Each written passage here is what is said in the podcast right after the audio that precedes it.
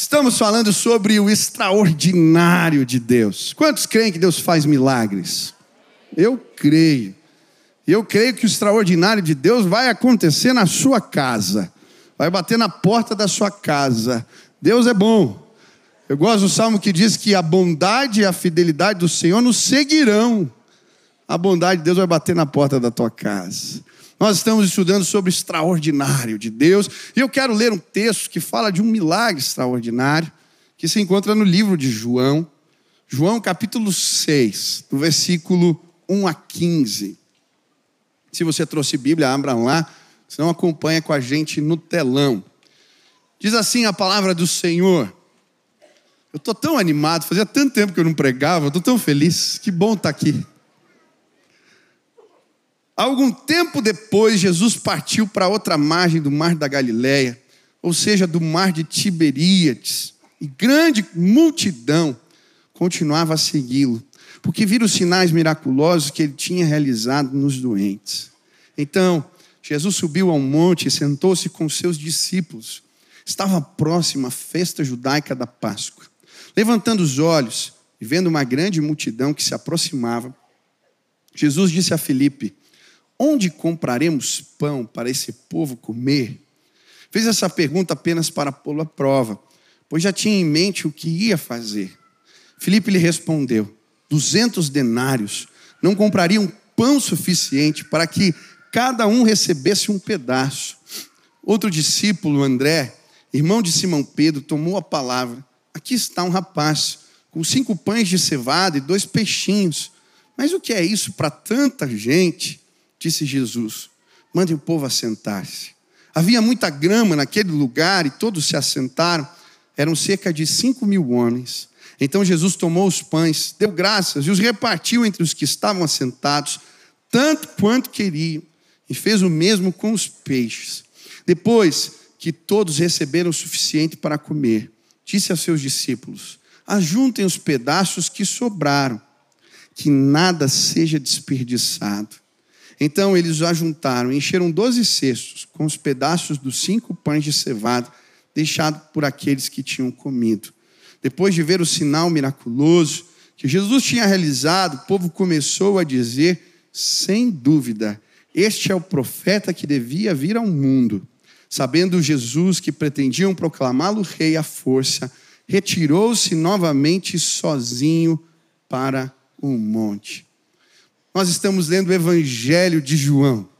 O Evangelho de João também é chamado de livro dos sinais. Não existe um livro que possa contar para nós melhor a respeito do extraordinário do que esse.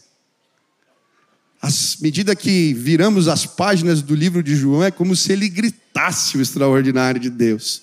O próprio João, no capítulo 20, vai dizer que o propósito desse livro é apresentar os sinais miraculosos de Jesus para que as pessoas creiam em Jesus e, crendo nele, recebam a vida eterna.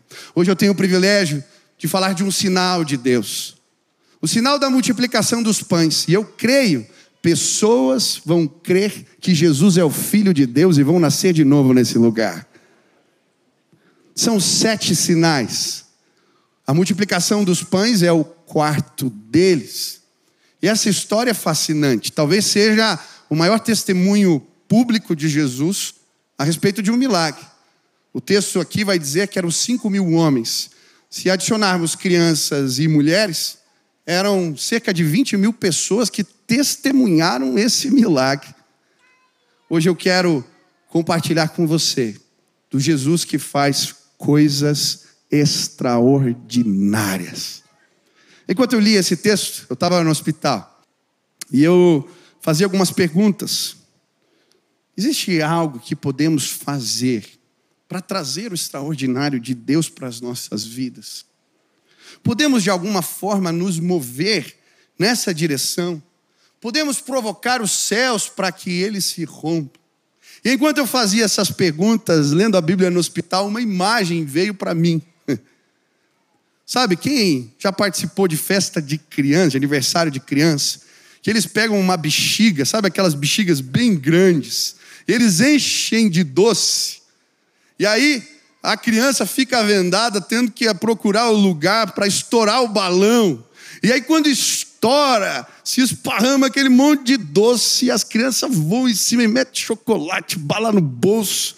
Não é só criança que faz isso, né?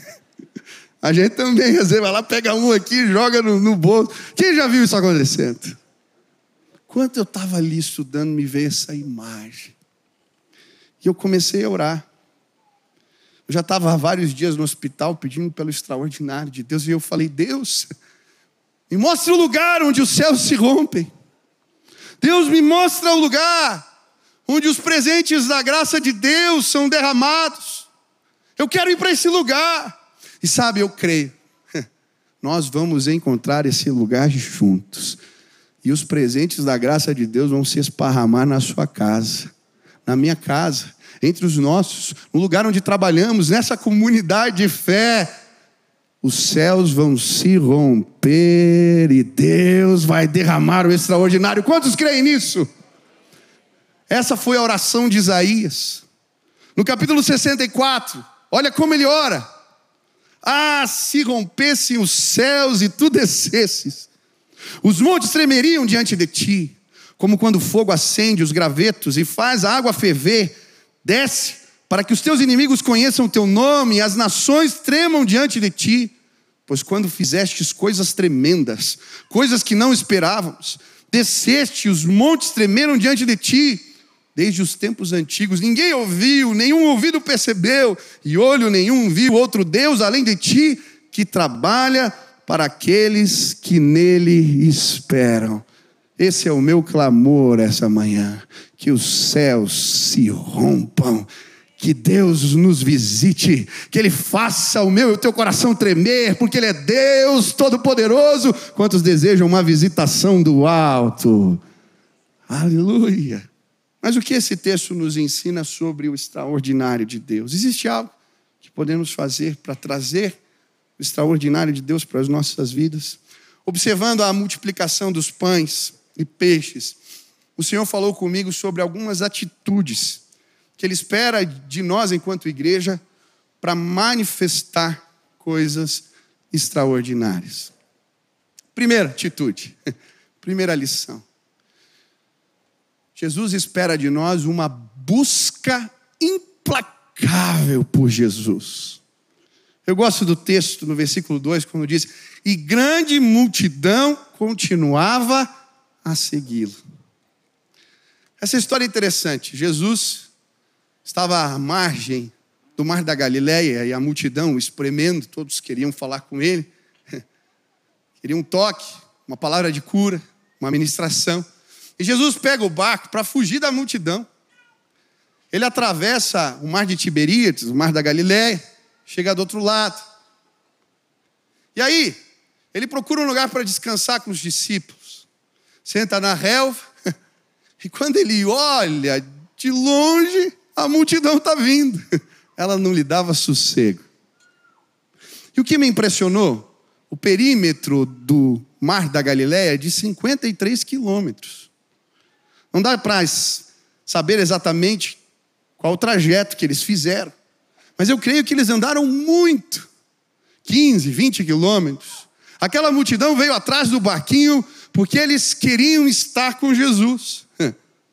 Eles não se preocuparam com comida, com bebida, com provisão financeira. Alguns textos dizem que, na verdade, eles foram crendo que Jesus podia lhes dar de comer.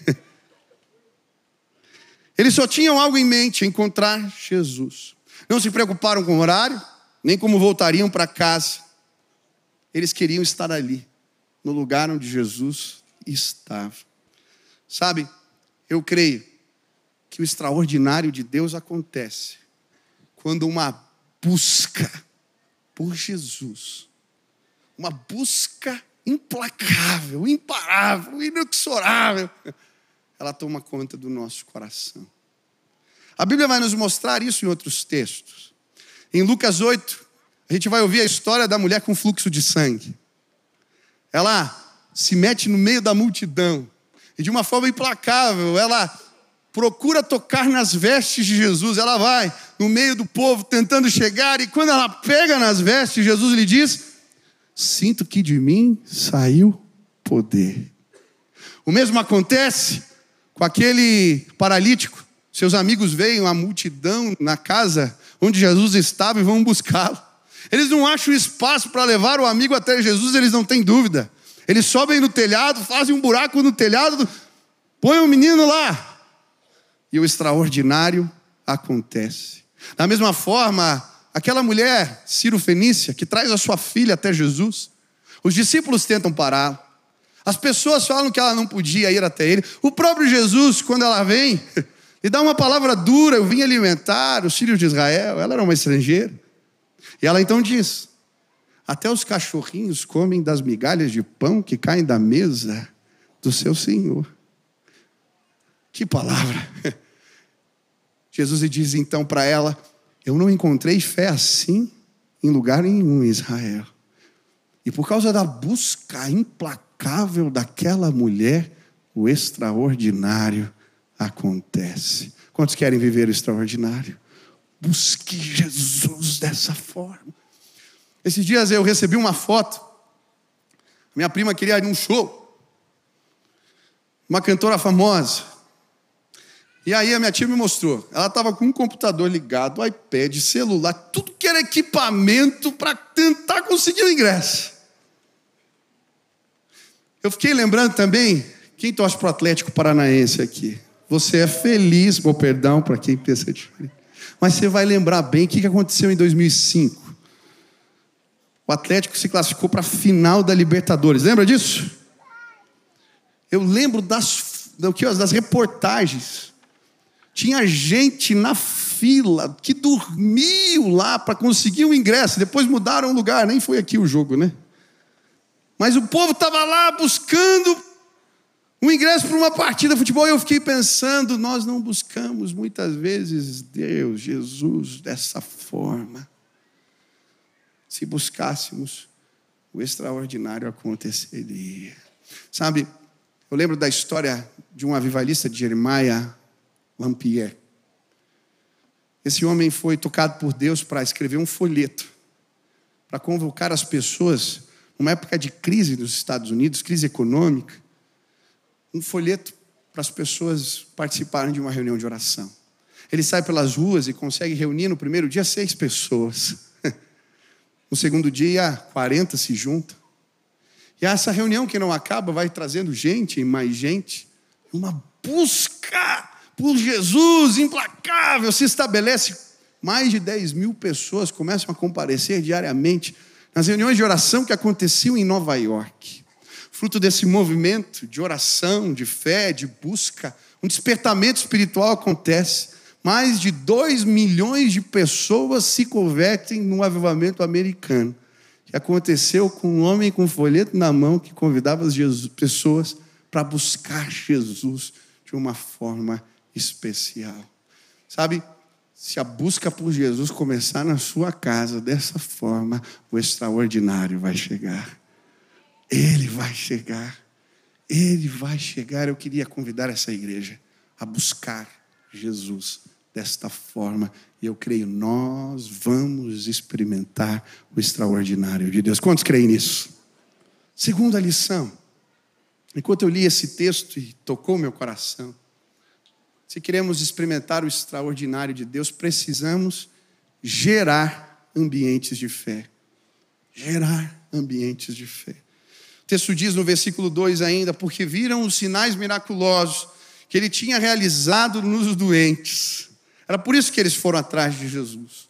De alguma maneira, os testemunhos do que Jesus fazia, do que ele estava realizando, se espalharam pela comunidade. Você vai ver em vários textos da Bíblia que falam a respeito da fama de Jesus. A fama de Jesus se espalhou naquela região, a fama de Jesus chegou em determinado lugar. E porque aqueles testemunhos geraram um ambiente de fé, o extraordinário de Deus aconteceu. As pessoas criam. Aquela multidão que o procurava cria que Jesus podia fazer milagres. A Bíblia também vai nos mostrar que nos ambientes onde esse ambiente de fé não foi gerado, Jesus não pôde realizar muitos milagres. Observe o que diz em Mateus, capítulo 13, versículos 53 ao 58. Tendo terminado de contar estas palavras, Jesus saiu dali Chegando à sua cidade, começou a ensinar o povo na sinagoga. Todos ficaram admirados e perguntavam: de onde lhes vem esta sabedoria e estes poderes miraculosos? Não é este o filho do carpinteiro? O nome de sua mãe não é Maria? E não são os seus irmãos Tiago, José, Simão e Judas? Não estão conosco todas as suas irmãs? De onde, pois, ele obteve todas essas coisas? e ficavam escandalizados por causa dele. Mas Jesus lhes disse: só em sua própria terra e em sua própria casa é que um profeta não tem honra. E não realizou muitos milagres ali por causa da incredulidade deles. Eu creio, o extraordinário muitas vezes não acontece por causa da nossa incredulidade. Porque não geramos ambientes de fé através do nosso testemunho. Esses dias eu estava saindo, antes de ficar doente, estava saindo da igreja e uma irmã veio me abordar um pouco contrariada. Ela veio reclamar porque nós estávamos contando muitas histórias de milagres nos cultos. E eu confesso que eu saí um pouco contrariado. Falei, poxa, isso é uma bênção, Deus tem feito milagres. Mas quando eu fui orar por ela, o Espírito Santo me fez olhar com um olhar de compaixão. Deus falou para mim: lembra da sua incredulidade. Falei, é. E eu lembrei da época do seminário. Quando eu entrei no seminário, muitos professores naquela época, eles eram de uma linha teológica chamada liberalismo, liberalismo teológico. E o liberalismo teológico, ele propõe acharmos explicações para os milagres. Muitos dos textos se tornaram, na perspectiva destes, alegorias. É uma, Jonas é uma alegoria, Jó é uma alegoria. Tem que ter uma explicação científica para os milagres. Eu comecei a beber dessa água suja. Eram professores, homens que sabiam defender suas ideias, e eu comecei a me tornar um pouco crítico. Sabe quando você vai no culto, você fica analisando e não procura ouvir o que Deus tem para a tua vida, mas será? Mas eu dou graças a Deus porque no meio dessa água suja que eu estava bebendo da incredulidade, porque eu creio, Deus faz milagres. As histórias na Bíblia não são alegorias. Ele faz milagres ainda hoje. Amém? Você crê nisso? Eu fui convidado para um, tinha um evangelista que estava fazendo aqui uma conferência na cidade. Eu fui convidado. Eu fui com outro amigo meu do seminário. E aí, quando chegou no final da reunião, aquele pastor que estava pregando, convidaram ele para orar por mim. Eu estava do lado desse amigo. Quando aquele homem orou por mim, eu senti uma visitação do poder de Deus maravilhosa. Quando terminou a oração, aquele amigo que era seminarista olhou para mim e falou: Michel, teu rosto está tudo marcado. Eu falei: Para, que bobeira. Eu entrei no carro e quando eu baixei o espelhinho, eu estava com o rosto todo, todo marcado. Eu falei, mas que coisa é essa? Eu lembro da minha oração. Eu falei, Deus, para que isso? Unção da catapora agora? E aí eu ouvi a voz do Espírito Santo dizendo para mim: existem coisas do meu poder que você não conhece. Sabe, um dia eu estava contando essa história aqui num culto de batismos. E tinha um jovem aqui que, quando ele ouviu, falou: Essa é a história desse pastor. Quando ele chegou em casa, dormiu, acordou no outro dia com o rosto cheio de marca. Veio um temor no coração dele. Ele conhecia o pastor Israel, ligou para ele. O pastor Israel foi na casa dele pregou o evangelho para ele, ele se converteu. Deus é bom demais. Deus vai tratar a nossa incredulidade. Nós vamos gerar ambientes de fé. O liberalismo vai sair das nossas casas, dos nossos seminários, em nome de Jesus, porque Deus faz milagres. E eu vou continuar contando o que ele faz, e nós vamos ouvir muitos testemunhos, porque vamos gerar ambientes de fé. Você vai crer, e o extraordinário vai chegar na sua casa. Não quero ser a cidade de Nazaré, onde Jesus não pode realizar tantas coisas. Em nome de Jesus, nesta casa Deus vai realizar milagres, porque um povo aqui cheio de fé o busca de forma implacável. Quantos creem nisso? Mas, pastor, como é que eu gero um ambiente de fé na minha casa? Meu irmão, é simples. Conta o que Jesus fez na tua vida, testemunha. Sabe, esses dias, eu tive o privilégio de pôr as crianças para dormir. Algumas vezes. E aí, sempre a gente conta uma história. Lê o texto da Bíblia, compartilha alguma coisa. E eu falei, ah, as crianças estavam pedindo história, eu vou contar uns testemunhos do que Deus fez na minha vida. E eu comecei a contar testemunho para as crianças. Queridos, algo maravilhoso aconteceu. Agora, toda hora no café, no almoço, na janta, na hora de dormir, eles querem, pai, conta mais uma história. Eu comecei assim, eu vou contar uma história terrível para vocês, que não deixa a criança dormir. Pai, conta essa. Eles não gostam de dormir? O Benício falou: conta essa daí, essa terrível aí. Eu falei: um dia eu fui convidado para pregar num presídio.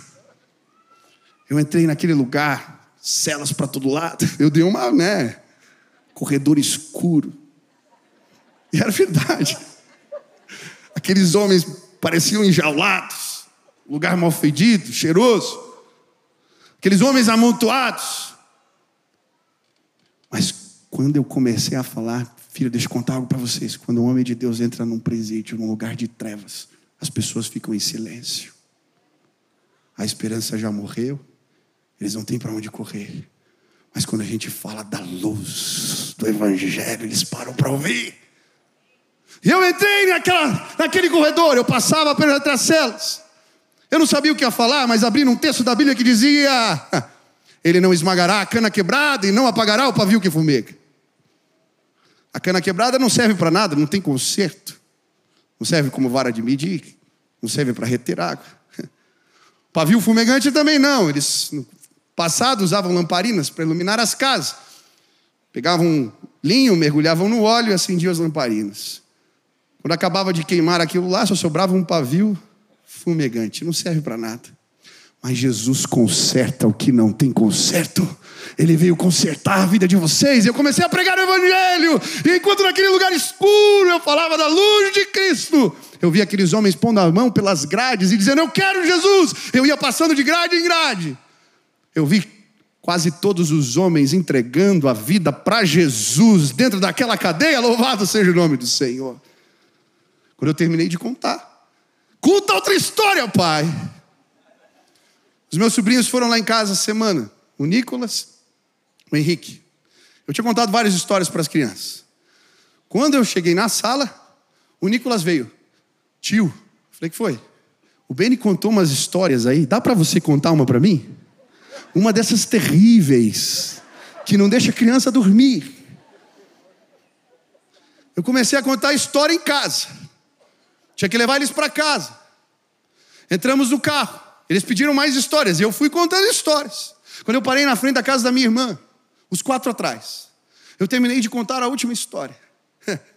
o último testemunho do que Deus tinha feito na minha vida. E eu perguntei: quem quer aceitar Jesus? Quando eu olhei para trás, os quatro com a mão erguida. Vocês vão ter histórias para contar do poder de Deus na vida de vocês, porque o Deus que eu creio faz coisas extraordinárias. Essa semana eu tive o privilégio de orar. Nicolas, Henrique, Benício e Nina. No banco de trás do carro, enquanto eu contava as minhas histórias, entregaram a vida para Jesus. Louvado seja o nome do Senhor.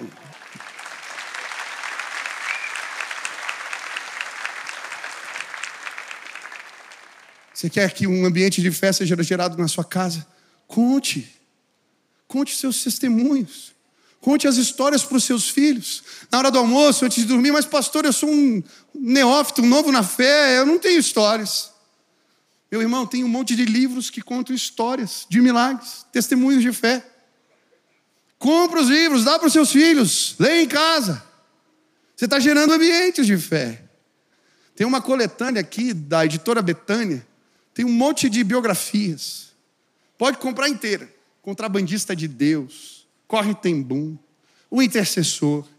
São vários livros, um mais lindo que o Totem da Paz, só testemunho. Dá para os seus filhos. Orlando Boyer tem um, tem um livro chamado Heróis da Fé. Marcou tanto a minha vida, na minha adolescência. Entrega.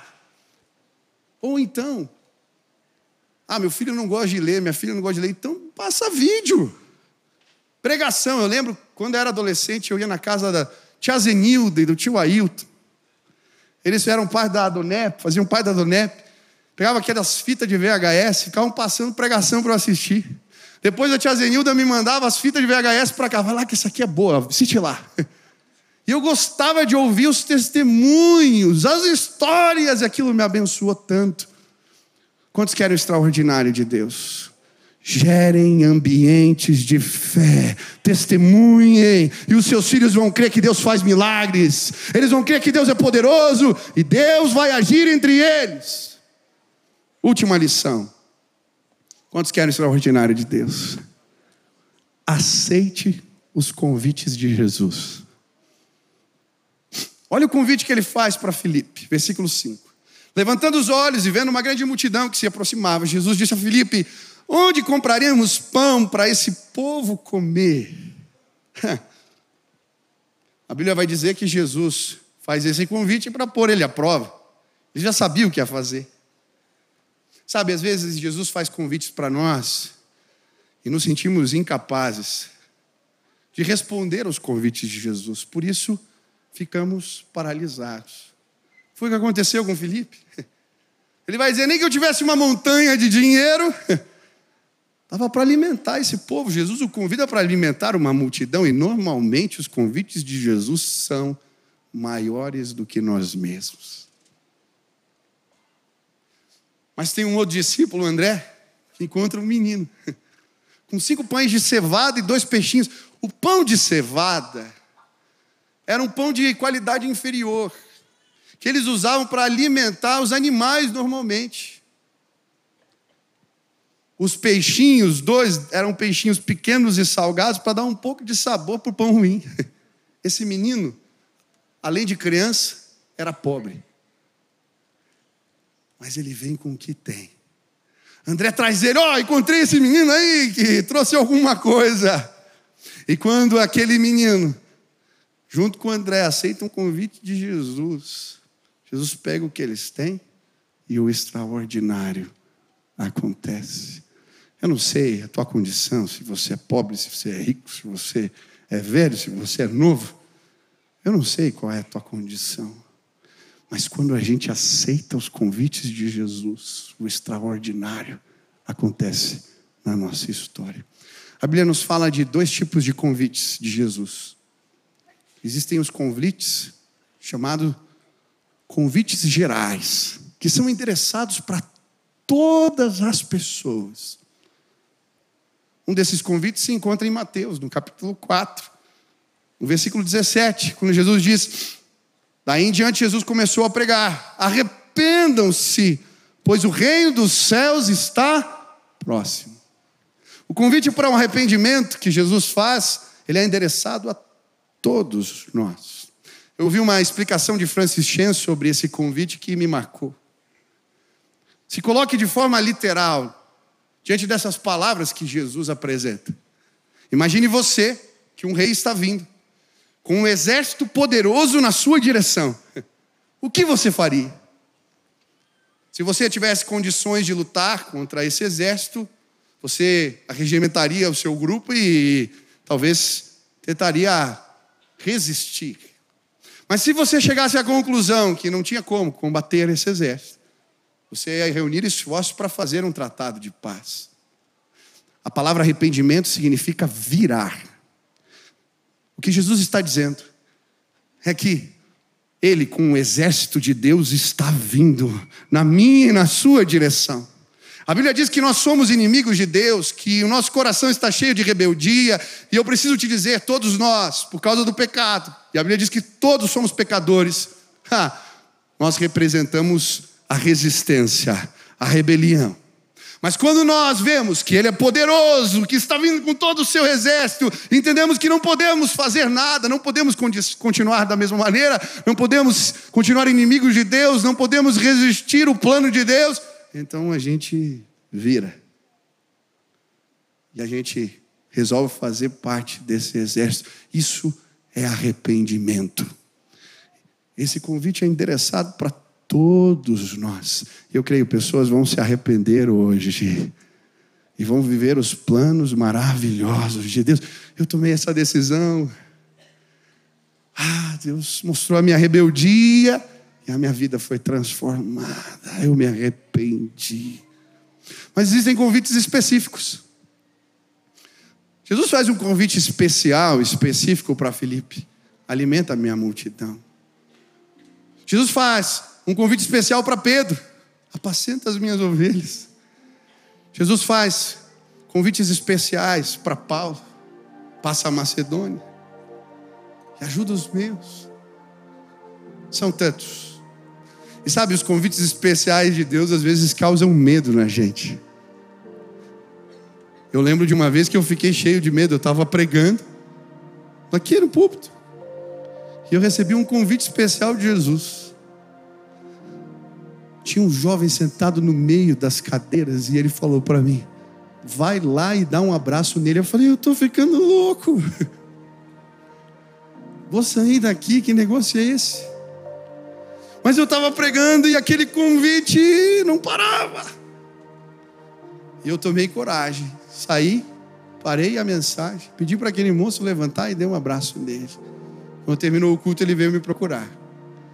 Pastor, eu tinha feito tanta coisa errada na minha vida que eu falei, eu não tenho jeito, não tem jeito para mim. E eu fiz uma oração. Deus, se tem jeito para minha vida, manda aquele pastor sair da lá da frente e vir me dar um abraço. Quando eu dei um abraço naquele moço, ah, sua vida foi restaurada. Eu encontrei em outra igreja, hoje ele é diácono do Bola de Neve. Deus é poderoso. Pode aplaudir a Jesus. Eu não sei qual é o convite que Jesus fez para você. Talvez o convite foi fazer uma feira para a gente arrecadar recursos no aniversário da igreja. Talvez o convite foi abrir um ministério novo, começar uma célula. Talvez o convite que Jesus fez para você foi começar um grupo de oração no teu trabalho. Eu não sei qual é o convite especial que Jesus fez para você, mas quando aceitamos os convites de Jesus, o extraordinário acontece. Quantos querem viver o extraordinário de Deus?